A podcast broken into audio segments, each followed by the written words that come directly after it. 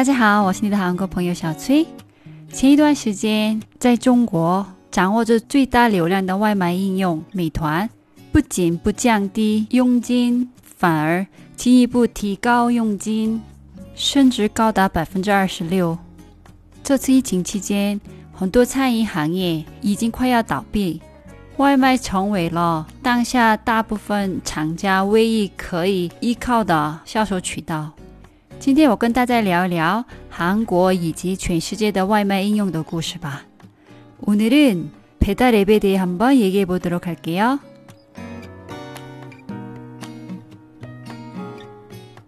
在全世界三十多个国家、两百多个城市提供外卖服务的 Uber Eats 也面对着这方面的问题和指责，因为 Uber Eats 外卖的商家。 交易手续费高达百分之三十，所以，比如在美国拥有一千九百多家连锁店的中华料理店 Panda Express 的招牌菜，在店里点吃的话是大概八美金，但如果通过外卖应用点餐，价格提高到十美金。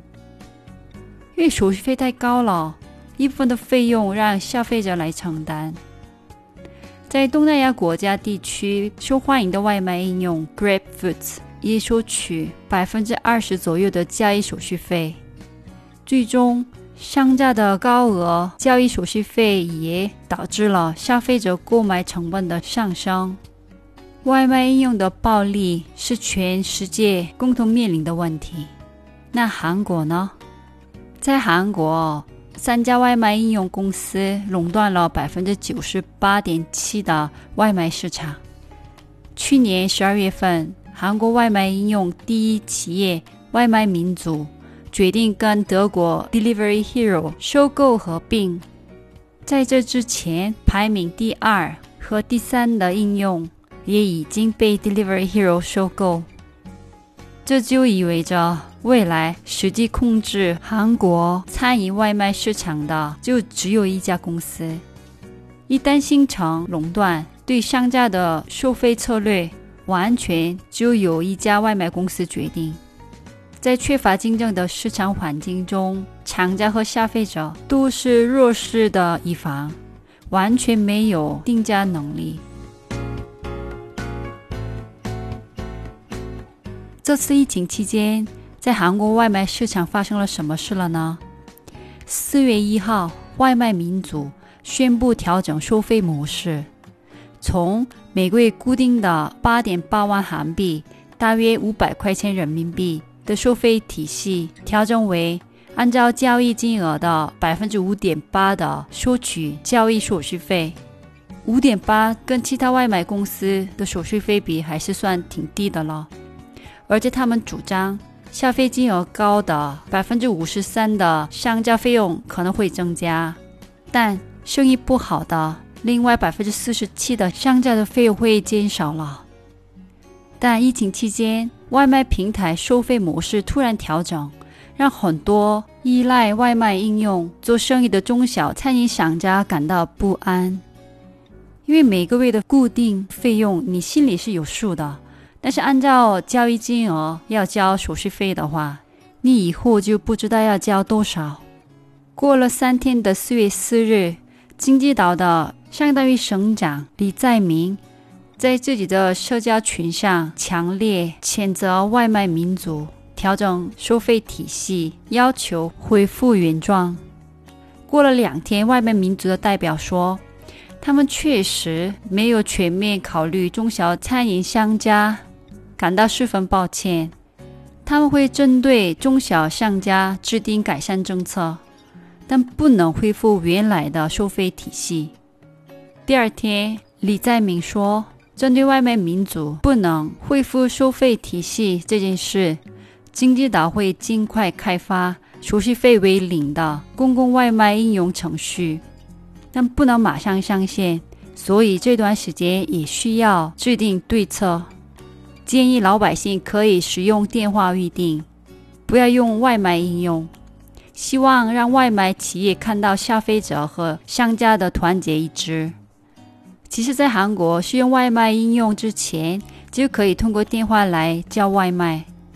韩国之前最出名的外卖食品就是炸酱面，现在很多餐厅都还可以接受电话预订。四月十日，外卖民族官方宣布要取消收费体系的变更。长话短说，排在第一位的外卖应用在疫情期间突然调整手续费。在国民和地方政府的共同努力下，阻止了这一行为的发生。但李在明不放弃，经济岛还要继续开发公共外卖应用。这些公共外卖应用会成功吗？经济岛等其他地方政府虽然决定开发零手续费的外卖应用，但也有人指出。这个政策只会浪费纳税人的钱。其实他们说的也有道理，因为许多公共应用软件没有盈利模式，只靠税收运营，所以跟其他互联网公司的竞争相比，不管是用户还是商家的使用体验，都不如商业化的商品好，所以最后运营不下去。在韩国政府运营的七百一十五个公共应用程序中，两百三十四个，大概百分之三十二点七的应用作废了。比如首尔市推出的 S 出租车，投入了十个亿韩币开发，但在试运营一个月后就被中断了。那这真的只是浪费纳税人的钱吗？很多地方政府为了花完当年的预算。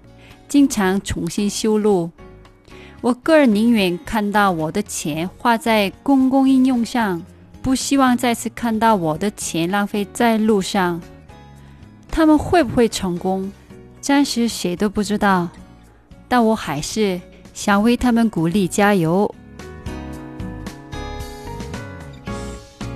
韩国政府也有其他对中小商家的扶持政策，比如。所有大型超市每个月周末必须要停业一天。有一些朋友们去韩国旅游购物的时候，可能发现有些大型超市关门，觉得想不通为什么。这样可以提高当地菜市场和中小商家的收入。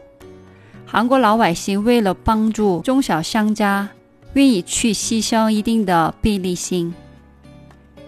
目前在韩国也是，中国也是，很多大企业最后竞争的结果就是合并，最后形成垄断。但垄断最大的受害者就是消费者和中小商家。但是我始终相信，水能载舟，亦能覆舟。忽略消费者的企业走不远。这个市场我们做主。那今天的节目到这里了，들어주셔서감사합니다。그럼안녕히계세요